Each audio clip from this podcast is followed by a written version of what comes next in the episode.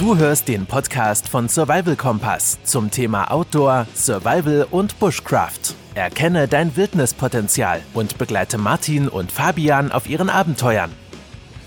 Hallo und grüß dich. Willkommen zur neuen Folge unseres Podcasts. Bei mir ist, wie gewohnt, Fabian. Hallo Fabian. Hallo. Heute widmen wir uns dem Thema Survival-Mythen. Warum das? Naja, also es gibt ja viele Lifehacks, die rund um den Globus existieren. Filme, Videos, Bücher verbreiten diese teilweise sogar weiter. Und damit wollen wir heute mal aufräumen.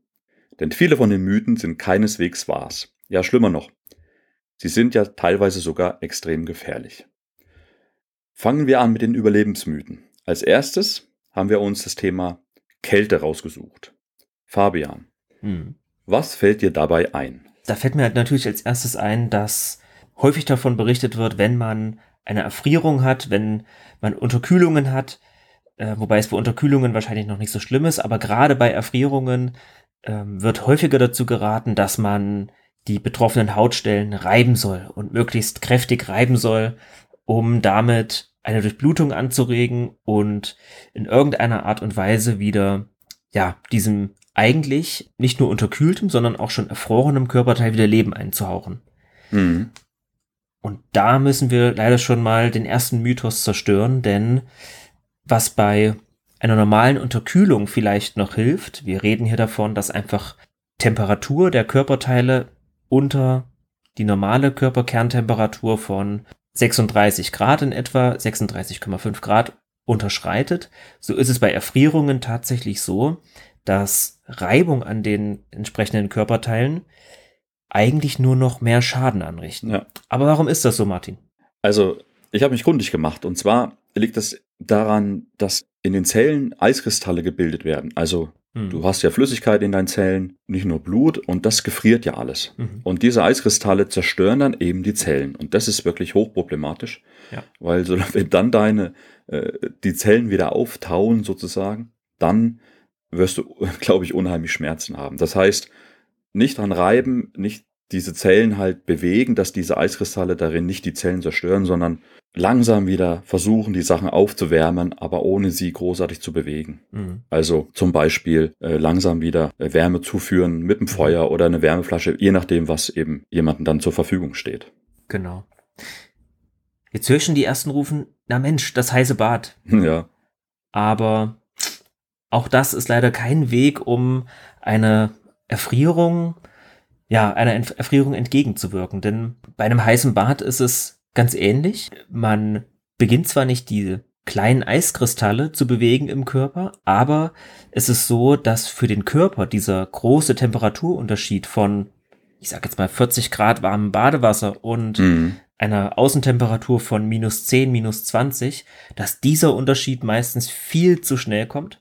Ja. Die Zellen gar nicht die Chance haben, aufzutauen, sich langsam wieder zu dehnen, langsam zu weiten. Man darf nicht vergessen, wir bestehen ja auch aus Materie. Wir, unser Körper dehnt sich und zieht sich zusammen, zumindest die Zellen. Und auch das kann dazu führen, dass die Zellstruktur zerstört wird. Und das ist sehr, sehr schmerzhaft und bringt im schlimmsten Fall ja sogar den Tod, wenn das nämlich sogar wichtige äh, Zellen des Körpers betrifft, wenn es wichtige Organe betrifft oder weil einfach dein Herz-Kreislauf-System damit so überfordert ist ähm, und du schlichtweg einen Herzinfarkt bekommst. Ja, ich kenne das auch, wenn ich in die Badewanne steige und ich komme von draußen und ich habe wirklich saukalte Füße und dann lasse ich da vielleicht nur 35 Grad heißes Wasser ein, aber es ist so heiß für meine Füße, dass ich das nicht aushalte. Ja? Dann muss ich es abkühlen und nach einer halben Stunde ist mir das Wasser viel zu kalt. Mhm. Ich weiß nicht, kennt bestimmt, hat jeder vielleicht schon mal erlebt. Und das ist dann eigentlich der gleiche Effekt, ne? Mhm. Nur eben, wenn man richtig unterkühlt ist, der ganze Körper ist es eben noch viel krasser und viel extremer und es tut richtig weh. Mhm. Ja, was hilft dagegen? Tja. Warme, ich würde sagen warme und na, auch nicht so richtig heiße, sondern warme Wasserflaschen oder so Wärmeflaschen in die Regionen äh, einklemmen oder legen, vielleicht die Achselhöhlen, wo noch nicht irgendwie starke Unterkühlung sind, ähm, dass dort langsam wieder ein bisschen Wärme in den Körper kommt. Aber wie auch immer, die, das Fazit ist, es muss langsam passieren, das Aufwärmen. Mhm. dann kann dein Körper auch damit umgehen. Dann wäre es doch eigentlich sinnvoll, wenn der Körper Zeit braucht, dass man selber die Zeit nutzt und Kraft tankt und ein Nickerchen macht. Kleine Erholungspause, Mhm. ein Powernap, einfach sich zur Ruhe begeben, schlafen, in der Zeit taut der Körper auf, oder nicht? Ja, nicht ganz so. Es liegt so ein bisschen nahe, dass man sich natürlich ausruht und dem Körper Zeit gibt, damit er sich regenerieren kann. Oder Mhm. auch wieder, damit er, damit er einfach nicht mehr machen muss, sondern die ganze Energie nutzen kann, um den Körper wieder aufzuwärmen. Das Problem ist, wenn du wirklich richtig stark unterkühlt bist, dann ist ein Zeichen, dass ähm, es schlecht um deine Gesundheit steht, dass du sehr müde wirst. Und das ist nämlich wirklich ein ernstzunehmendes Warnsignal. Mhm. Also am besten nicht einschlafen, wenn du stark unterkühlt bist. Absolut richtig. Okay, wir haben noch einen Punkt und zwar das Thema Essen. Und dann haben wir noch auch eine wichtige Sache, der Alkohol. Mhm. Essen bei einer Unterkühlung solltest du auch vermeiden. Es liegt immer nahe, wenn man isst, da nimmt man wieder Energie zu sich und der Körper kann diese Energie nutzen zur Wärmeherstellung wieder, dass der, dein Körper sozusagen wieder äh, aufblüht und sich regeneriert. Mhm. Ist aber nicht ganz so, weil wenn du wirklich unterkühlt bist, dann wirst du wahrscheinlich stark zittern auch. Ja, das ist ja, Ja. auch, das Zittern ist ja so ein, das macht ja dein Körper, damit er wieder warm wird. Das ist ja eine Mhm. wunderbare Fähigkeit deines Körpers. Aber das Problem ist, wenn du so stark zitterst, dann kann es passieren, dass du dich erbrichst und dann wieder das Problem hast, dass du während des Zitterns, dieser starken Unterkühlung, dich verschluckst oder zum Beispiel erstickst. Mhm. Man sollte es eben nicht essen, ja. Mhm. Beim Alkohol ist die Sache ähnlich, aber nicht ganz, nicht ganz so wie beim Essen. Jeder von uns hat ja dieses ikonische Bild aus Cartoons im Kopf. Jemand ist von einer Lawine verschüttet und dann kommt der Bernhardiner an mit dem kleinen Rum oder, oder Cognacfässchen um den Hals und gibt das dem Verschütteten und der wird dadurch warm, der bekommt wieder dieses wohlig warme Gefühl, das ja auch hochprozentiger Alkohol in uns auslöst und es gibt ja auch diesen Spruch, Alkohol wärmt von innen. Aber leider ist das ein Trugschluss. Natürlich fühlen wir uns erstmal warm, wenn wir gerade sehr hochprozentigen Alkohol trinken. Wir merken, Mensch, das brennt die Speiseröhre runter und im besten Fall im Magen auch. Und na klar, Alkohol hebt auch die Stimmung, was in so einer Notsituation im Prinzip auch etwas ist, was dir einen großen Vorteil verschaffen kann. Aber der Preis, den du dafür bezahlst, der ist einfach zu hoch. Ja. Alkohol hat nämlich diese besonders negative Eigenschaft, dass es deine Blutgefäße erweitert. Und zwar nicht nur die großen Blutgefäße, sondern auch deine Kapillaren. Was bedeutet, dass deine Hautoberfläche, ihr müsst euch das so vorstellen, die, unsere Blutgefäße sind nicht nur diese großen, dicken Adern, die man gerade bei schlanken Männern am Unterarm oft sieht, sondern es gibt auch sehr, sehr kleine. Die sind ganz dünn, so dünn wie Haare und die versorgen auch eure Haut mit ausreichend Mhm. Sauerstoff, Blut und so weiter. Und wenn ihr nun Alkohol trinkt, dann erweitern sich vor allem auch diese kleinen Kapillaren, was dazu führt, dass ihr viel mehr Wärme über die Haut abgebt. Das heißt, ihr kühlt noch schneller aus als ohnehin schon. ja. Das ist Punkt eins. Und Punkt zwei ist, Alkohol ist ein Nervengift. Und der Alkohol hat diese negative Eigenschaft, dass er auf einen kleinen Bereich in eurem Hirn reagiert, in dem das sogenannte ADH, das antidiuretische Hormon, gebildet wird. Dieses Hormon wird ausgeschüttet von eurem Hirn, damit ihr, wenn ihr Wasser trinkt, nicht gleich dieses Wasser sofort ausscheidet, sondern dass der Körper das Wasser im Körper behält. Das ist ein Hormon, was den Körper, den Menschen schützt, dass er nicht dehydriert. mhm. Alkohol hemmt aber die Ausschüttung dieses Hormons. Das heißt, das habt ihr alle schon mal gemerkt, ihr trinkt zwei Bier am Abend und plötzlich müsst ihr dringend pinkeln. Ja. Und das bewirkt der Alkohol. Das heißt, ihr unterkühlt nicht nur schneller, sondern ihr verliert als weiteren Nebeneffekt auch noch zusätzlich Flüssigkeit, notwendiges Wasser. Mhm. Sehr interessant, Fabian. Okay. Was ist da besser als Alkohol? ich glaube, einen heißen Viel Tee. besser Ne? als, genau, viel besser als Alkohol wäre natürlich ein warmer Tee, Getränke, die auf Wasserbasis sind, Ja. ohne Alkohol. Ja. Und da natürlich Tee im Prinzip auch ein Kakao, wenn man denn den Luxus hat und man kommt irgendwie an Milch und Kakaopulver in der Situation. Aber es kann ja auch sein, man, man findet jemanden, der unterkühlt ist, rettet den zu sich in der Wohnung und genau, da sind warme Getränke auf Wasserbasis die bessere Alternative. Ja.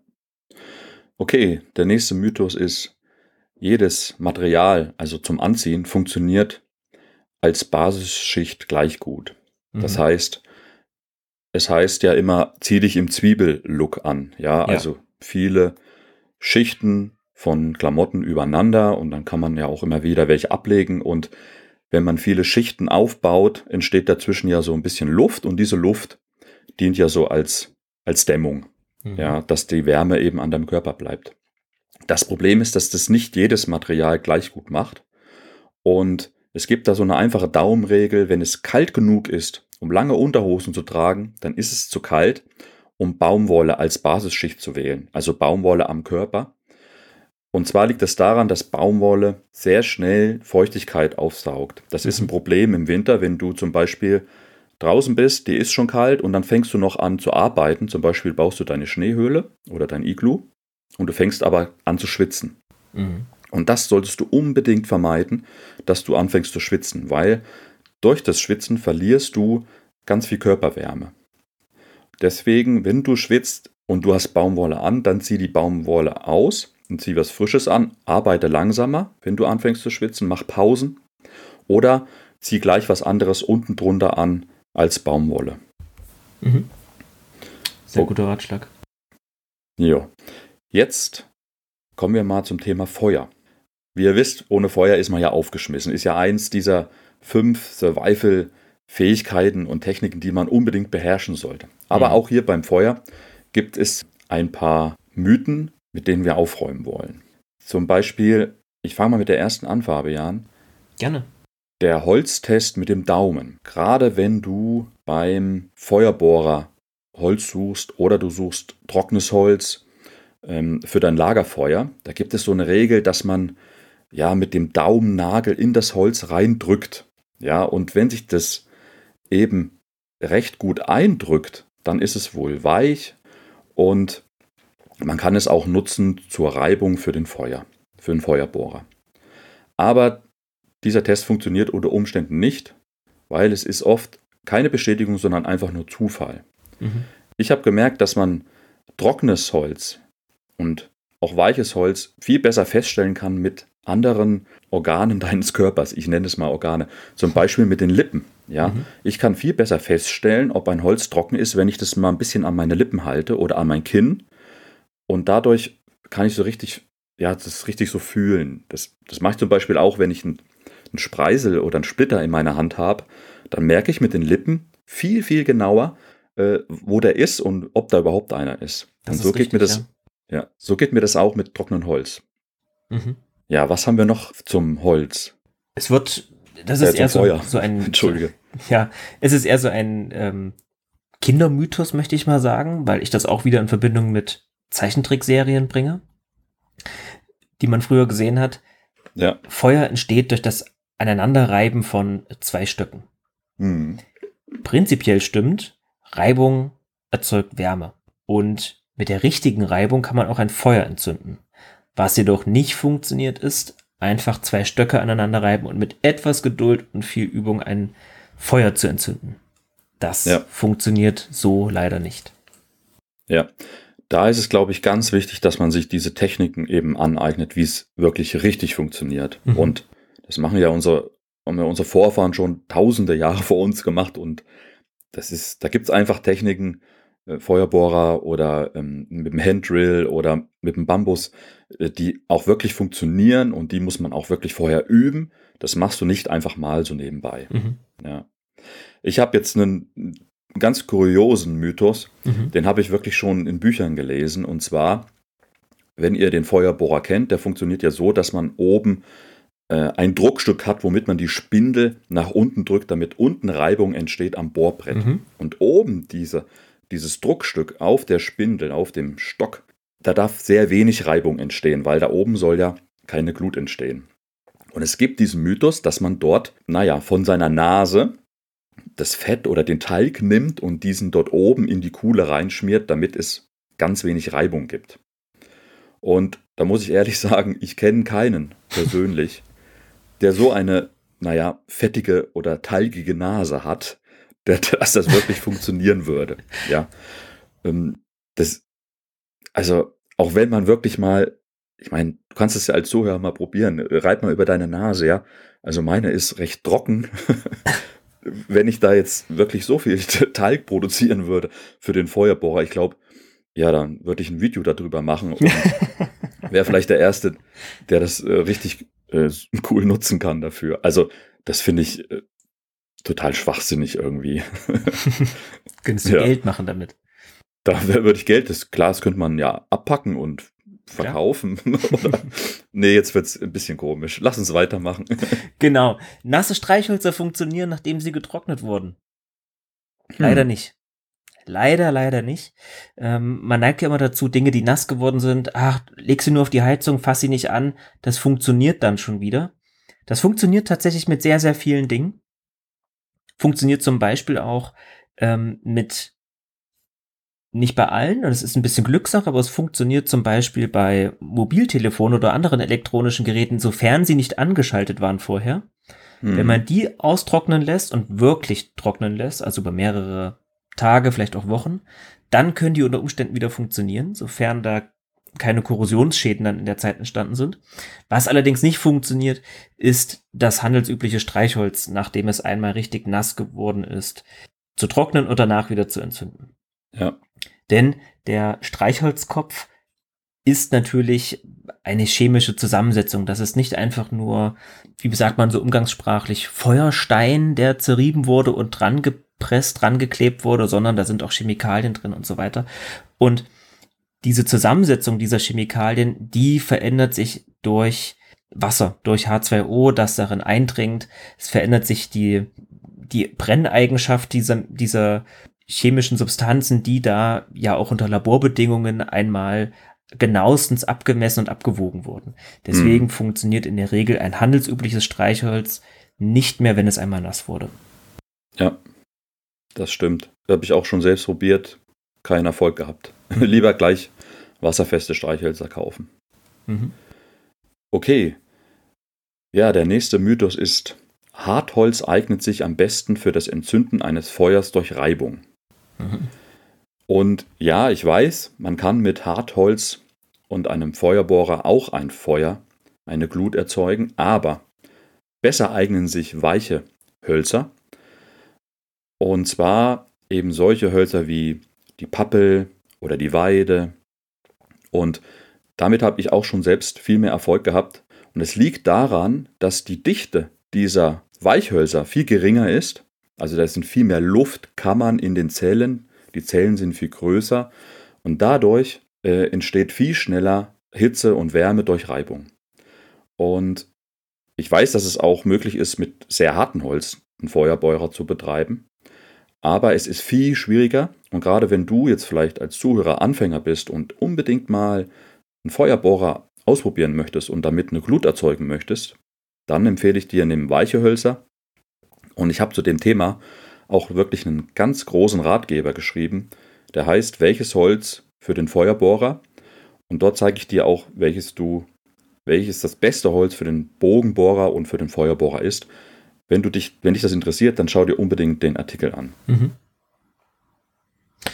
Sehr gut.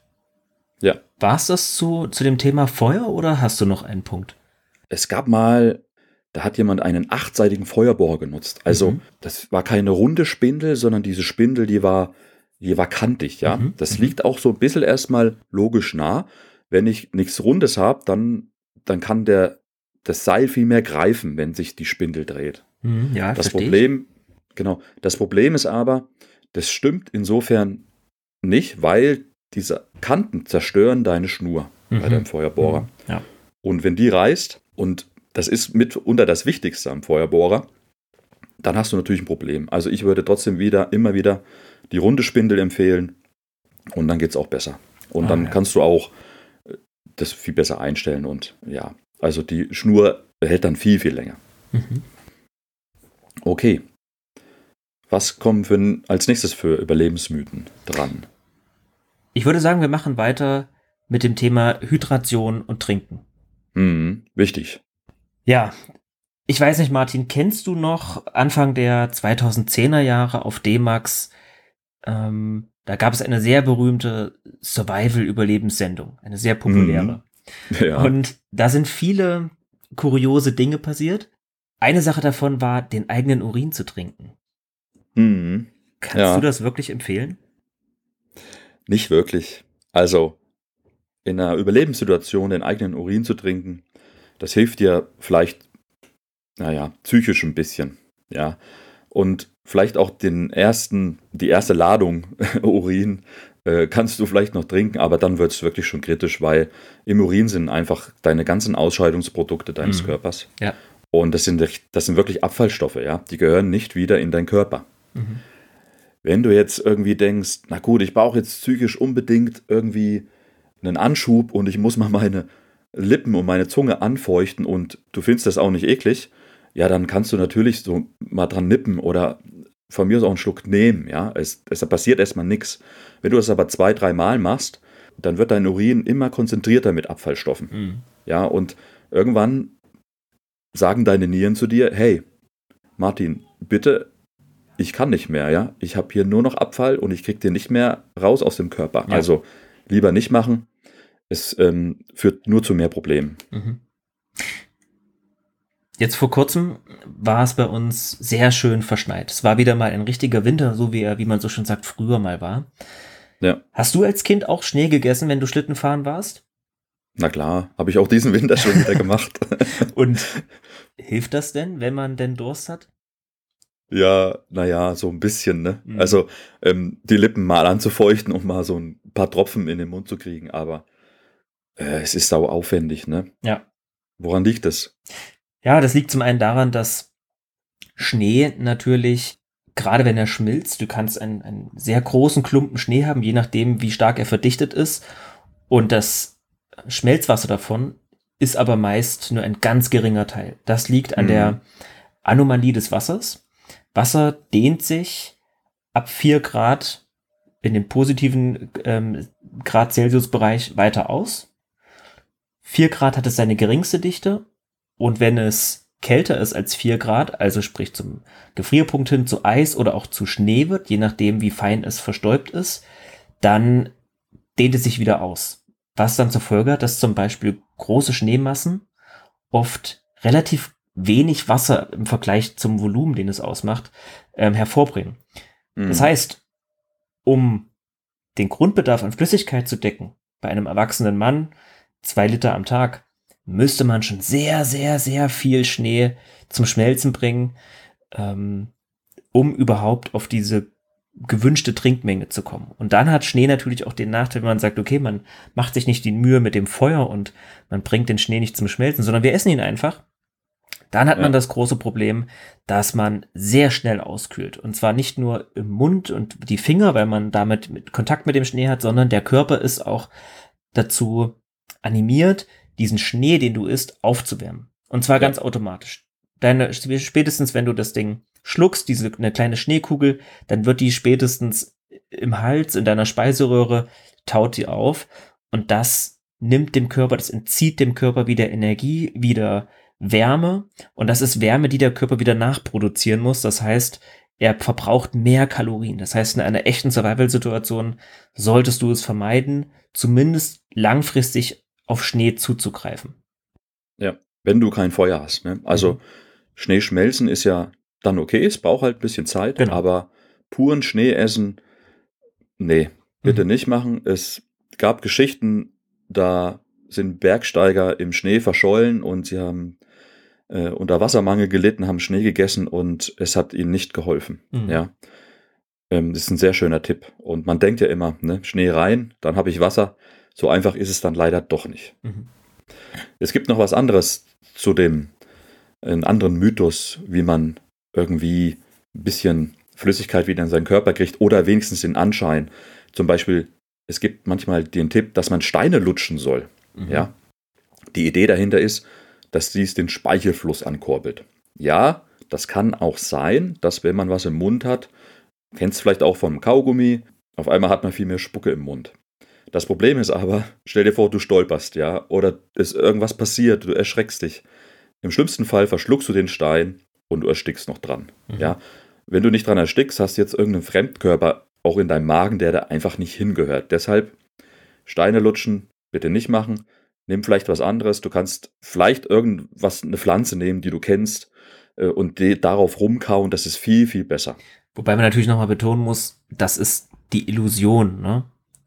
Die ist also ein auf etwas lutschen, was, ja. was keine Flüssigkeit ähm, ja. inne hat, erschafft nur die Illusion, dass man sich etwas zuführt, denn es ist ja letztlich, letztendlich nur Flüssigkeit, die man ohnehin schon im Körper hat. Ja, in der Tat. Also das ist nur für die Psyche, ja. Mhm. Dass es einem psychisch irgendwie ein bisschen besser geht und dass der Mund vielleicht nicht ganz so trocken ist. Mhm. Aber es gibt weitaus bessere Alternativen als einen Stein. Mhm. Ja.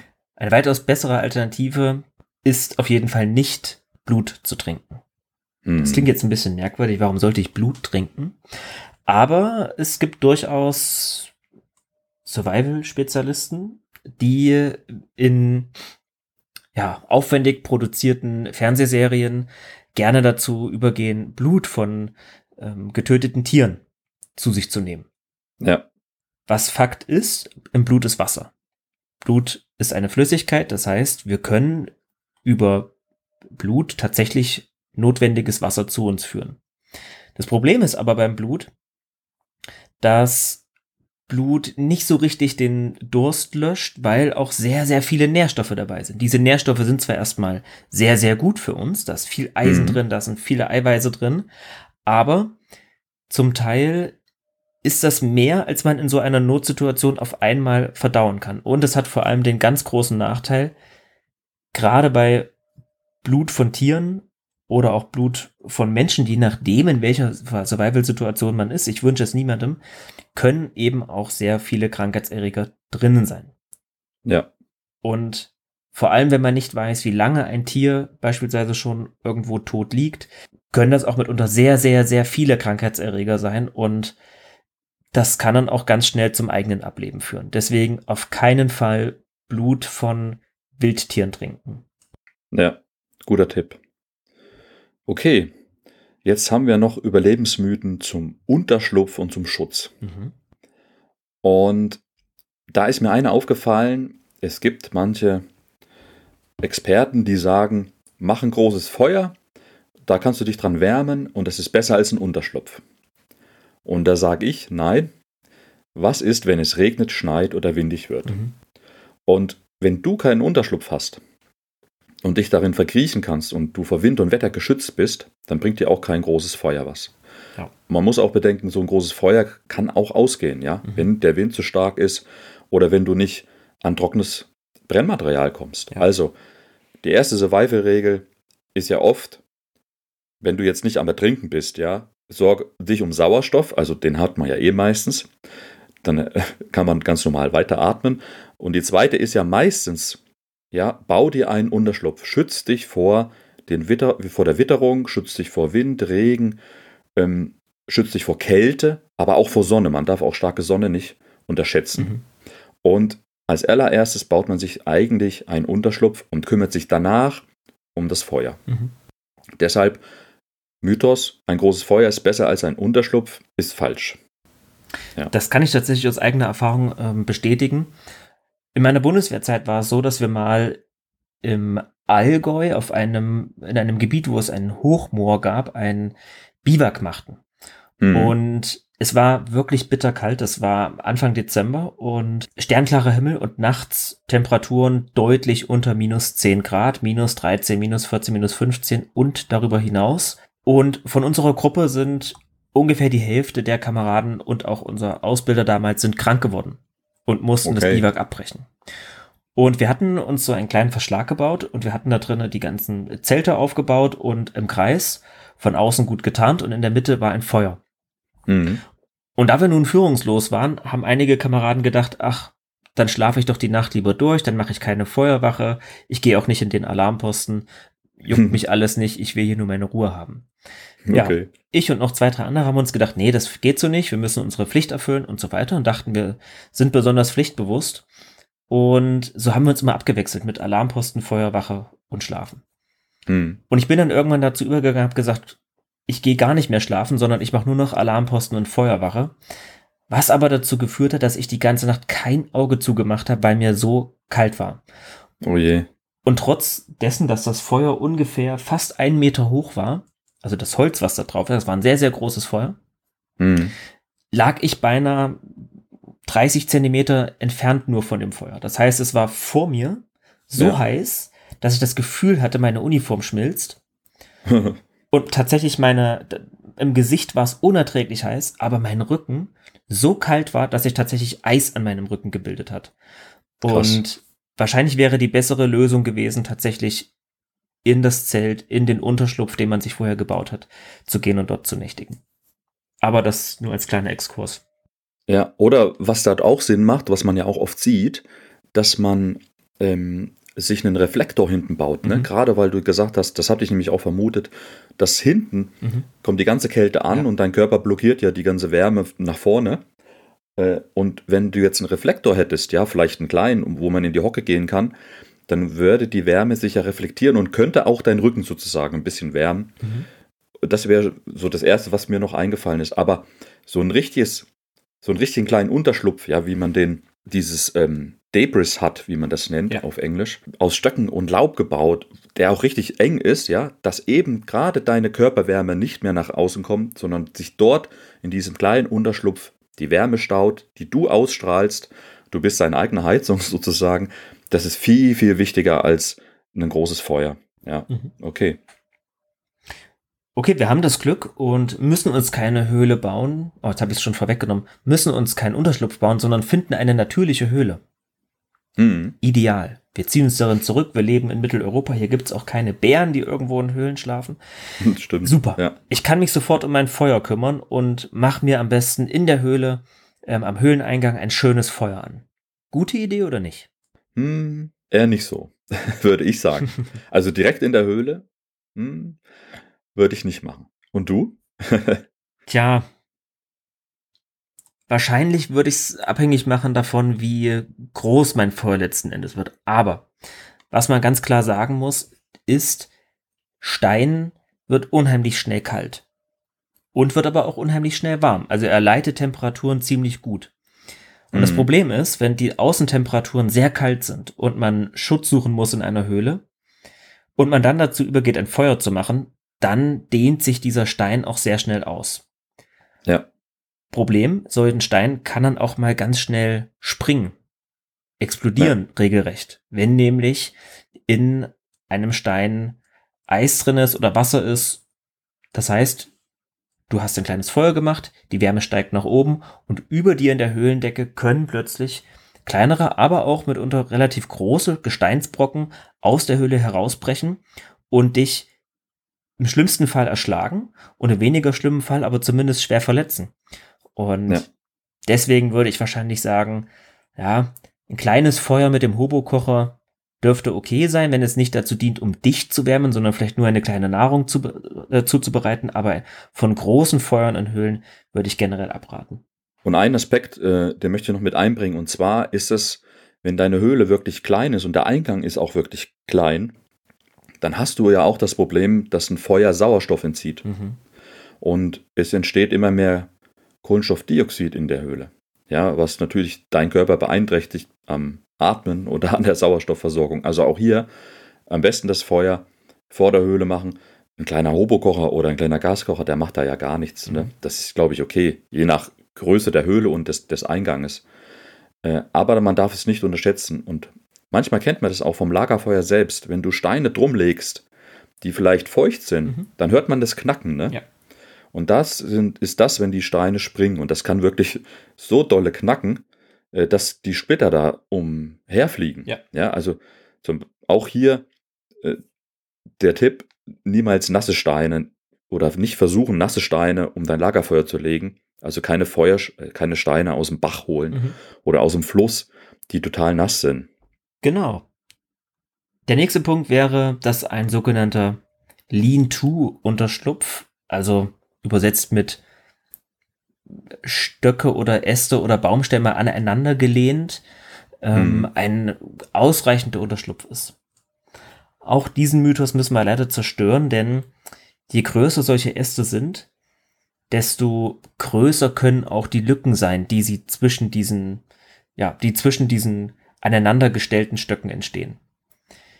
Das heißt, es reicht überhaupt nicht aus, einfach nur große Äste, große Stöcke, Totholz aneinander zu legen, sondern es muss immer auch dafür gesorgt werden, dass sowohl oben als auch an der Seite sich befindende Luftschlitze oder auch wenn man der Meinung ist, ja, das ist ein Guckloch, damit ich sehen kann, wo irgendwas ist, es ist immer besser, dass das alles abgedeckt ist. Ja, also was wir gerade schon genannt hatten, ne, dieses Debris hat, mhm. wo man, wo man wirklich drinnen liegt und wo nicht viel Platz ist ja. und du selber so warm bleibst, also dass man auch den, Au den Eingang sogar zumacht, mhm. ja, weil dann ist es auch wirklich ähm, so, dass du warm bleibst. Und auf dieses Debris hat gehören natürlich, äh, weiß ich nicht, äh, 20 Kilo äh, Laubblätter, ja, also das kann ruhig ähm, eine Laubschicht sein von 20, 30, 40, 50 Zentimetern. Ja, mhm. umso mehr, umso besser.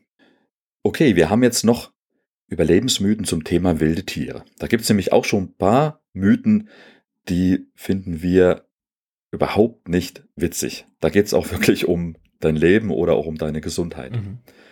Fabian, was fällt dir dazu ein? Ich habe es vorhin schon angedeutet, das ist ziemlich nah an diesem Bluttrinken und das ist der Versuch, rohes Fleisch zu essen. Oder ja. schlimmer noch, Meeresfrüchte im rohen Zustand zu essen. Ähm, ja. Es nimmt sich beides nicht viel, aber es gibt nicht umsonst in Deutschland die Regel, dass wenn ein Jäger ein Wildtier schießt, dass danach dringend ein Veterinär kommen muss und eine Fleischbeschau machen muss. Denn mhm. in allen Tieren, sowohl Tiere, die domestiziert irgendwo gezüchtet wurden, als auch Tiere, die in freier Wildbahn leben und sei diese Wildbahn noch so unberührt von Menschenhand, es können sich in diesem Tier immer Krankheitserreger befinden. Oder ja. Parasiten. Es müssen ja nicht ja. immer Bakterien sein und Kleinstlebewesen, sondern manchmal sind, können es auch Würmer oder andere Tiere sein. Ähm, die wollen wir definitiv nicht zu uns nehmen. Mhm. Deswegen auf keinen Fall rohes Fleisch essen. Versuchen immer irgendwie das Fleisch abzukochen, zu braten oder wer die Zeit hat, auch zu räuchern. Das geht auch. Es dauert nur länger und ist ein bisschen aufwendiger, aber niemals einfach so rohes Fleisch verzehren. Ja. Da gibt es so ein paar Ausnahmen, aber da sollte man sich auf keinen Fall drauf verlassen. Es ist so, dass zum Beispiel die, die Eskimos, die oben in Kanada oder auch in Grönland leben, dass die mitunter rohes Fleisch essen. Warum können die das? Weißt du das? Hast du da, hast du eine, also, eine Ahnung? Ja, also ich weiß ja, dass die, dass die dort sich hauptsächlich von Fisch erstmal ernähren. Mhm. Ja. Und das, das ist in der Tat, den essen die teilweise auch roh, wenn die den gerade gefangen haben. Äh, der gefriert ja dann eh gleich. Mhm. Und da ist es ja auch so wie mit dem Sushi, in, äh, was man äh, aus Japan kennt. Mhm. Äh, das kann man in der Tat roh essen, weil das Salzwasser und die kalte Temperatur auch bei den Eskimos eben Bakterien und Parasiten abgetötet haben oder unterdrücken mhm. oder eben so geringe Mengen dort drin sind, dass die uns als für uns Menschen nicht schädlich sind. Mhm. Ja. Äh, ich weiß nicht, wie das mit dem rohen Fleisch ist bei den Eskimos. Da kann ich mir höchstens vorstellen, dass sie das essen, und das machen die ja auch, ich habe es auch mal gesehen, ähm, da werden ja gleich die Innereien verspeist. Mhm. Am besten irgendwie äh, die Leber zum Beispiel, weil die sehr nahrhaft halt ist. Ja. Ich kenne es auch äh, aus anderen äh, Gegenden aus Afrika, dass die Eingeborenen dort äh, zum Beispiel gleich die Leber futtern, aber die braten die vorher. Das weiß ich ganz genau mhm. noch. Äh, bei den Eskimos, ja, warum können die das? Ich würde vermuten, dass die Tiere dort oben ja eh nicht mit so vielen anderen Tieren in Berührung kommen und es gibt ja nicht so viel Vegetation und mhm. ja, es ist halt allgemein dort sehr kalt mhm. und deswegen haben dort Bakterien und Parasiten wenig Chancen. Ne? Drauf ankommen lassen würde ich es, glaube ich, wenn ich die Chance hätte, eine andere Möglichkeit zu finden, äh, dann trotzdem nicht. Nee, das würde ich auch nicht machen. Und deswegen finde ich es auch ganz ehrlich richtig gefährlich, was manche Überlebensexperten dort im TV zeigen, mhm. dass sie wirklich einen rohen Fisch aus dem Wasser holen, reinbeißen. Mhm. Ja? Sie finden irgendeine Kröte und beißen in diese Kröte rein. Mhm. Ja, sie finden mega dicke Maden und schlucken die oder kauen darauf rum. Ja, mhm. oder finden einfach rohes Fleisch, vielleicht ein totes Tier und schneiden sich dann ein Stück raus und machen sich das schön zurecht, ohne die Sachen alle vorher zu kochen. Mhm. Und das halte ich für höchst gefährlich. Ja, ja da sind wir uns, glaube ich, einig, da ist sehr, sehr viel Entertainment dabei und ja. sehr wenig Verantwortungsbewusstsein für das, wie sagt man so schön, für das ähm, falsche Wissen, was da vermittelt wird oder für ja. dieses, ähm, ja, für diese Halbwahrheiten. Ja. Ich kenne es von mir zu Hause, meine Kinder, mein großer Sohn guckt auch diesen einen mhm. bekannten Überlebensexperten. Und ich muss dann immer danach erstmal aufklären, dass man eben das nicht macht, was er gemacht ja. hat. Obwohl auch diese Leute viel wissen und auch viel gute Sachen machen, aber ähm, sie sollten diese Sachen eben nicht machen aufgrund von Action oder Entertainment. Das finde ich einfach verantwortungslos. Okay. Wir haben ja das Glück hier in Deutschland, dass wir in einer Gegend auf der Erde leben, in der es nicht so viele giftige Tiere gibt. Aber was ist, wenn wir mal im Urlaub, oder vielleicht gibt es ja auch jemanden, der uns hier aus Nordamerika zuhört oder auch in Australien zuhört, eine Schlange beißt uns. Ja. Wie gehen hm. wir damit um? Da gibt es ja so Mythen, die sagen, aufschneiden oder sofort mit dem Mund daran und versuchen auszusaugen, das Blut rausdrücken. Bringt ja. das was? Also, ich denke, es bringt nichts. Mhm. Es bietet eher noch eine größere Angriffsfläche und das Infektionsrisiko steigt. Mhm. Ja, man darf nicht vergessen, ähm, wer sich mal wirklich verletzt hat und es ist danach eine Infektion eingetreten an dieser Verletzung, das ist kein Spaß. Da kannst du dein ganzen, das ganze Körperteil verlieren, wenn sich eine Wunde wirklich stark entzündet. Deswegen würde ich nicht empfehlen, ähm, dort rumzusaugen oder vielleicht sogar noch selber irgendwie dran rumzuschnippeln oder irgendwie was auszudrücken, um die Wunde einfach noch zu vergrößern. Mhm. Es gibt andere Möglichkeiten, wie zum Beispiel, wenn es blutet, einen Verband anlegen und unbedingt natürlich einen Arzt aufsuchen. Und ich finde es äh, man kennt, ich kenne das ja auch aus alten Filmen, ne? Die Leute werden gebissen und sofort fangen sie an, dran rumzusaugen und es wieder auszuspucken. Äh, es gibt auch Studien dazu, die sagen, es bringt gar nichts. Mhm. Ja. Sondern das, es ist sogar noch gefährlicher, weil du dein Infektionsrisiko vergrößerst. Mhm. Denn auch wir haben ja Bakterien im Mund, das dürfen wir auch nicht vergessen. Mhm. In der Tat, ja. Okay, dann bleiben wir doch lieber irgendwo hier in Europa, machen am besten Urlaub, wo die Natur hier in Europa schön unberührt ist nach Rumänien. Was hältst du davon? Hm. Und dann wären wir plötzlich vor einem, begegnen wir einem Bär in den Karpaten. Ja. Hm. Tja, was tun? Am besten tun? den Rucksack nach ihm werfen, ganz groß machen, schreien oder ähm, ich habe die Idee, Martin, was, wie wär's denn, wenn wir ihm einfach unser Essen, was wir bei uns tragen, einfach hinwerfen? Dann hat er ja das, was er will. Und wir haben unsere hm. Ruhe, oder nicht? Ja, klingt vielleicht erstmal ein bisschen logisch, weil man lenkt ihn damit ab. Aber so ein Bär hat echt großen Hunger und der wird sich nicht mit deinem belegten Brötchen zufrieden geben. ja. Also der wird dann, du, du machst ihn eher damit aufmerksam auf dich. Ja, mhm. der denkt dann, wow, der schmeißt mir was zu fressen hin, der hat bestimmt noch mehr. Das ist eine Pinata. Da laufe ich mal hinterher. Da muss ich nur ordentlich davor hauen. dann ja. fällt noch mehr raus. Genau. Das ist in der Tat ein Riesenproblem ähm, in Nordamerika, dass die Bären dadurch immer mehr in die Zivilisation ein, äh, eintreten ja. und auch teilweise die Rastplätze dort total ver verwüsten, ja. weil sie halt an Essen kommen wollen. Ja. Weil es aber auch genug Menschen gibt, die die Bären dort füttern, mhm. ja, oder die einfach ihr Essen liegen lassen. Und das sollte man halt nie machen, auch bei anderen Wildtieren nicht. Am besten nicht füttern, sie gewöhnen sich daran, sie kommen immer näher und es tut den Tieren und den Menschen nicht gut. Mhm. Und wenn ein Bär vor mir steht, na gut, es gibt so verschiedene Methoden, wie man damit dann umgeht, aber versuchen, sich zurückzuziehen, langsam zurückzuziehen, rückwärts laufen, den Bär immer im Blick halten, sich auch groß und stark machen, ja, wenn du mit der Familie unterwegs bist, alle zusammenstellen, damit der Bär sieht, wow, das ist irgendwas Großes, der ist vielleicht sogar größer als ich, mhm. den werde ich anscheinend dann nicht angreifen. Mhm. Also Essen hinwerfen, ganz schlechte Idee.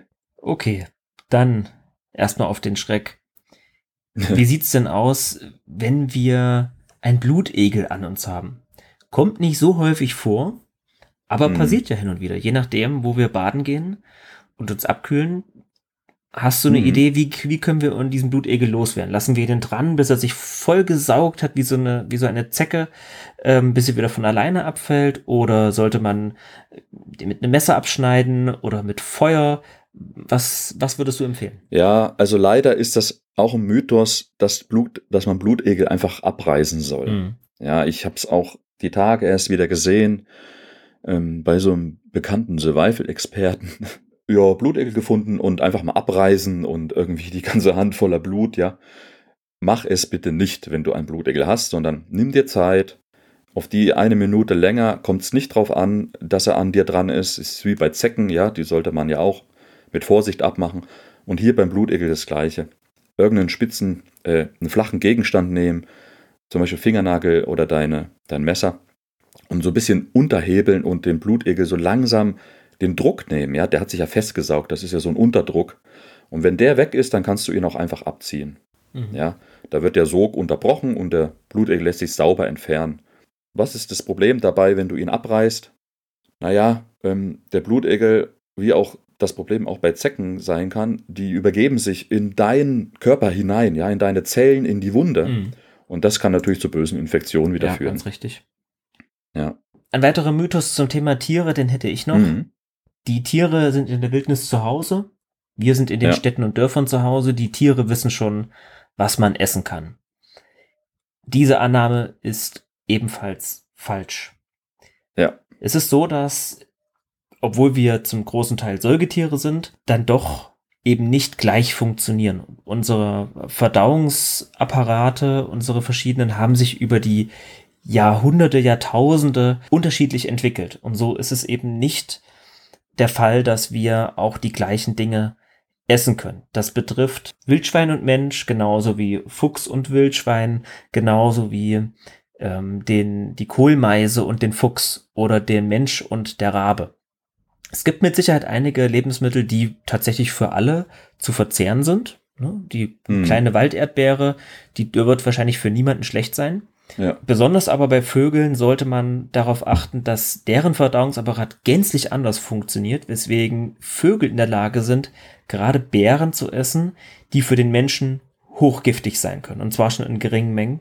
Ja. Und deswegen sollte man auf keinen Fall dem Drang nachgeben, auch wenn man großen Hunger hat, das zu sich zu nehmen, wovon die Tiere essen. Ja, in der Tat, das kann sehr gefährlich werden. Mir fällt da noch die Eibe ein, mhm. dieser giftige ja. Nadelbaum, wo ja alles eigentlich dran giftig ist. Und da ist es auch so, dass die Wildtiere, ja, wie die, die Hirsche, die Rehe oder die Wildschweine, also es gibt ein paar Wildtiere, für die ist das eben nicht giftig. Mhm. Ja, die können diese Triebspitzen zum Beispiel im Frühjahr äh, verzehren und essen und die werden eben daran nicht sterben, wie zum Beispiel der Mensch oder der Hund oder die Pferde, die definitiv keine Eibe zu sich nehmen dürfen. Mhm. Okay, Fabian, wir haben noch ein paar Mythen zum Thema Navigation. Da gibt es so ein paar Sachen, da, die müssen wir unbedingt noch aufklären. Ja. Was hast du da noch ähm, im Kopf, was da unbedingt der, unser Zuhörer hier wissen muss? Ja. Ich hatte es neulich ähm, meiner kleinen Tochter erklärt, als sie mich fragte, was das für kleine Eiskristalle überall an den Büschen und an den Pflanzen sind, als es hier diesen starken Kälteeinbruch gab. Und da sagte ich ihr, dass sie daran erkennen kann, aus welcher Himmelsrichtung, das habe ich leichtsinnigerweise gesagt, aus welcher Himmelsrichtung der Wind kam. Mhm. Gemeint damit habe ich, diese Eiskristalle zeigen immer entgegengesetzt der Wetterseite. Aber oftmals wird behauptet, dass sowohl Eiskristalle, aber eben auch Moos an Bäumen ähm, mhm. immer auf der Nordseite eines Baumes zu finden sind. Und das ist leider nicht ganz richtig.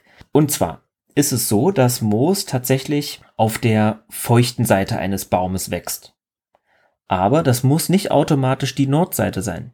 Das hängt nämlich ganz davon ab, von wo das Wetter kommt, wo wir uns befinden ja. auf dem Globus. Wenn man beispielsweise auf der Südhalbkugel ist, kann das ganz anders aussehen. Oder wenn das beispielsweise ähm, wenn wir beispielsweise in, in eine andere Wetterlage haben, zum Beispiel statt Nordwind Winde haben, die lange Zeit aus Osten kommen oder aus Westen kommen, dann kann es auch sein, dass das Moos eben auf einer anderen Seite des Baumes zu finden ist. In der Regel, wenn wir jetzt mal für Deutschland hier sprechen und den deutschsprachigen Raum in Europa, in der Regel findet sich das Moos auf der nordwestlichen Seite des, eines Baumes. Das ist mhm. aber nicht allgemein gültig sondern man muss auch immer noch andere Sachen hinzuziehen, um wirklich ganz genau die Himmelsrichtung bestimmen zu können. Ja, unbedingt. Also ähm, das wird auch oft äh, verbreitet, dass man an Moos die Himmelsrichtung erkennen mhm. kann. Sich nur darauf zu verlassen wäre höchst gefährlich. Mhm. Ja, das sehe ich auch so. Okay, ich habe noch eine Sache, zum Beispiel, dass man mit GPS sicher ist. Mhm. Ja, also wir haben jetzt ein GPS-Gerät und verlassen uns nur darauf und brauchen auch nicht äh, weitere Merkmale lernen und aneignen, wie man eine Himmelsrichtung bestellt. Das Problem ist, das GPS-Gerät kann immer ausfallen. Mhm. Ja? Also das braucht ja auch Strom, der kann alle sein, das Gerät kann kaputt gehen oder der Empfang fällt aus. Mhm. Ja, das passiert natürlich nicht oft, aber es kann passieren. Und für diese Sachen solltest du dir immer ein Backup mitnehmen, Karte, Kompass und auch natürlich auch lernen, wie man ohne Karte und Kompass auch navigiert und eben sich nicht darauf nur verlassen, mit GPS bin ich hundertprozentig sicher. Mhm. Genau. Ein weiterer Mythos zum Thema Navigation ist jetzt eher, mm, ist nicht so richtig, eigentlich nicht so richtig das Thema Navigation, aber es gehört zumindest auch in das Thema sich bewegen rein. Und das ist, wie generell, gehe zwar kein Risiko ein, aber auch versuche nicht, dich über Abhänge, Schluchten ähm, oder sonstige Sachen zu schwingen oder Wasserfälle zu überqueren oder, oder Bäche zu überqueren, indem man sich darüber schwingt an einer Liane im ja. Dschungel, an einem Seil, was irgendwo hängt, an einem Seil, was du dabei hast. Das mag fetzig aussehen, ist aber gerade, wenn du ein Laie bist oder eben dich nicht hundertprozentig A mit dem Material auskennst und auch vielleicht nicht in dieser Gegend auskennst, kann das zu schweren Verletzungen führen. Ja. Wenn du irgendwas überwinden musst, versuch lieber den langen Weg außenrum zu gehen, gehe kein Risiko ein und vermeide es, dich irgendwo drüber zu schwingen, wo du dich in großen Höhen befindest oder wo du deinen Körper ungewöhnlich schnell beschleunigst, ohne dass du Kontrolle darüber hast. Ja, das ist ein schöner Tipp. Äh, Gerade mit dem schnell beschleunigen. Ne? Ich kenne das auch von Filmen, wo die Leute von Klippen runterspringen und unten ins Wasser. Mhm. Und das kann man machen, wenn man das Wasser unten kennt und auch weiß, wie tief es ja. ist. Ja, und es gibt ja manchmal auch ähm, noch so Vorsichtsmaßnahmen, nenne ich es jetzt mal in Anführungszeichen, wo man noch so einen Stock reinschmeißt oder einen langen Speer und dann sieht man, kann man vielleicht erkennen, wie tief es ist. Ich würde es trotzdem nicht ja. machen. Ja, da kann trotzdem ein spitzer Fels dort unten warten in einem Meter Tiefe, den siehst du nicht und dann ist Feierabend. Ja. Also das ist unheimlich wichtig, eben, eben solche Risiken nicht einzugehen und wie du gesagt hast, lieber die zusätzliche Zeit in Kauf nehmen und ja, mit Sicherheit eben um das Hindernis drumherum laufen und sich die Zeit nehmen, keine Risiken einzugehen. Mhm. Okay, hast du noch etwas? Es gibt noch den Mythos, dass man sagt, äh, wenn du Tiere verfolgst, wie zum Beispiel Vögel oder auch andere Tiere, dann führen diese Spuren sehr oft zu Wasser. Mhm. Auch das ist nicht immer der Fall. Ja, es gibt ähm, ganz viel Wildtierwege im Wald, wo die Wildtiere eben sozusagen ihre eigenen Straßen haben, aber das wird nicht auch immer ausnahmslos zum Wasser mhm. äh, führen. Und auch gerade bei Vögeln, klar fliegen die irgendwann mal zum Wasser. Ja, ähm, ich glaube, einen Vogel schaffst du eh nicht zu verfolgen, wenn der mal losfliegt. Mhm. Und äh, Wildtiere zu verfolgen wird auch sehr schwierig. Man kann natürlich die Fährte aufnehmen und versuchen zu schauen, okay, wo kreuzen sie sich, wo geht's hin? Ähm, ist dort vielleicht Wasser in der Nähe? Aber es ist keine hundertprozentiger Verlass darauf. Ja, Fabian, mehr fällt mir erstmal jetzt nicht ein. Ich finde, wir haben echt viele Mythen zusammengetragen. Ich hätte noch einen allerletzten. Hätte ich noch. Ah, ja, klar. Und, aber das ist wirklich mein allerletzter. Ähm, aber der ist so skurril, den muss ich einfach noch erzählen und muss davor warnen, macht das auf keinen Fall nach, wenn ihr mal in so eine Situation kommen solltet. Ja. Und zwar gab es, wir sind jetzt schon mehrere Male auf ähm, mehrere TV Produktion eingegangen und es gab auch mal eine TV-Produktion, wo zwei Männer sich in Survival-Situationen begeben haben. Mhm. Und da haben sie die Situation nachgestellt, wenn man eine Fleischwunde hat, also man hat eine wirklich tiefe Schnittwunde oder Risswunde am Körper, ähm, wie kann man die Blutung stillen? Wie kann man diese Wunde verschließen? Ja. Und da kam die tatsächlich auf die Idee, dass man eine Patrone, wenn man denn Jäger ist oder so, man hat eine Pistole oder ein Gewehr dabei, dass man eine Patrone öffnen sollte mhm. und das Schwarzpulver, das da drin ist, in diese Wunde träufeln soll und dann mit einem Feuer entzünden soll. Die Theorie dahinter ist, die sogenannte Kauteration dieser Wunde, also quasi das chemische oder durch oder hitzebedingte Verschließen der Wunde führt dazu, dass Bakterien abgetötet werden und die Wunde mhm. verschlossen ist. Okay. Klingt erstmal sehr abenteuerlich und klingt auch erstmal ja. logisch, ist aber mit extremen Schmerzen verbunden und kann mitunter auch sehr, sehr schief gehen.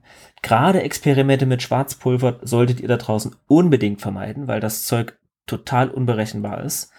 Ähm, die Dosierung ist unheimlich schwierig für Menschen, die sich damit nicht sonderlich auskennen. Und das Problem dabei, eine Wunde so zu verschließen, ist, wenn ihr nicht genau wisst, wie tief diese Wunde ist, muss eigentlich immer davon ausgegangen werden, dass jede Wunde, die ihr euch draußen in der Wildnis zuzieht, immer kontaminiert ist. Sie ist immer mhm. infektiös, weil immer ja. irgendwo Bakterien reingekommen sind. Sei es von der Klinge, mit der ihr euch verletzt habt, oder an dem Stein, an dem ihr euch aufgeschlagen habt. Diese Wunde wird in 99 Prozent der Fälle immer mit Bakterien kontaminiert sein, mal mehr, mal weniger. Davon auszugehen, dass ein bisschen Schwarzpulver draufgeträufelt und angezündet alle Bakterien tötet, ist ein Glücksspiel. Bei infizierten Wunden ist es so, dass diese, das macht man auch im Krankenhaus so, von unten nach oben beziehungsweise von innen nach außen heilen sollen. Das heißt, mhm. die werden in der Regel nicht einfach vernäht oder verklebt, sondern infizierte Wunden lässt man tatsächlich offen, kontrolliert offen mhm. und versucht einfach nur die Wunde immer wieder zu desinfizieren mit Wundschleimhautdesinfektionsmittel und ja. lässt sie quasi von unten wieder nach oben wachsen. Das Problem ist nämlich, wenn die Wunde verschlossen wird, dass diese Keimherde, also diese Bakterienkolonien, die da schon drinne sind, dann abgedichtet in einer warmen Umgebung, vielleicht sogar in einer Tasche im schlimmsten Fall, sich explosionsartig mm. vermehren können und ihr aus einer oh, kleinen ja. lokalen Infektion eine globale Infektion machen könnt. Und das wird euch in nicht sehr langer Zeit ähm, zu schwersten Erschöpfungserscheinungen und auch dann letzten Endes gar nicht weit her äh, zum Tod führen.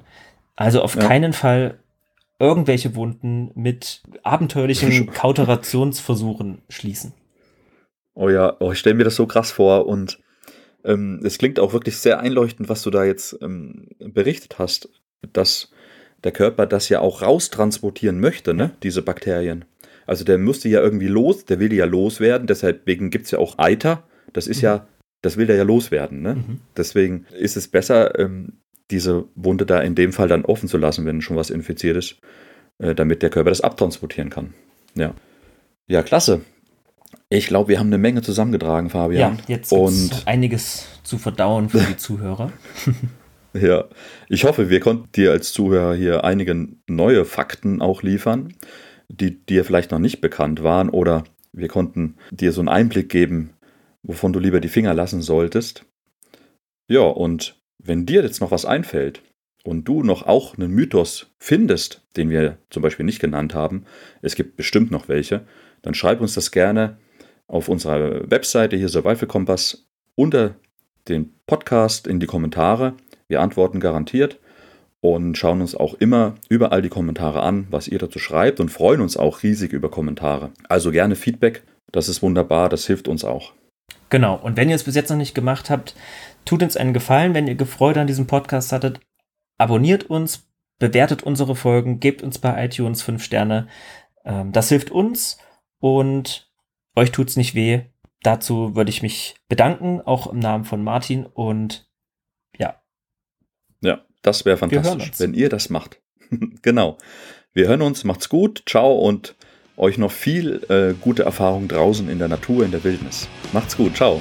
Ciao. Hey, hier ist nochmal Martin. Dir gefallen unser Podcast, die Ratgeber und Videos auf Survival Kompass? Du konntest etwas lernen und möchtest uns unterstützen? Dann werde Mitglied und hilf uns beim Wachsen. Unsere Vision ist, dich zu unterstützen, sodass du deinen eigenen Naturweg gehen kannst. Ich danke dir für deine Unterstützung. Gemeinsam lassen wir das alte Wissen nicht versickern, sondern du stellst mit deiner Hilfe sicher, dass es festgehalten wird.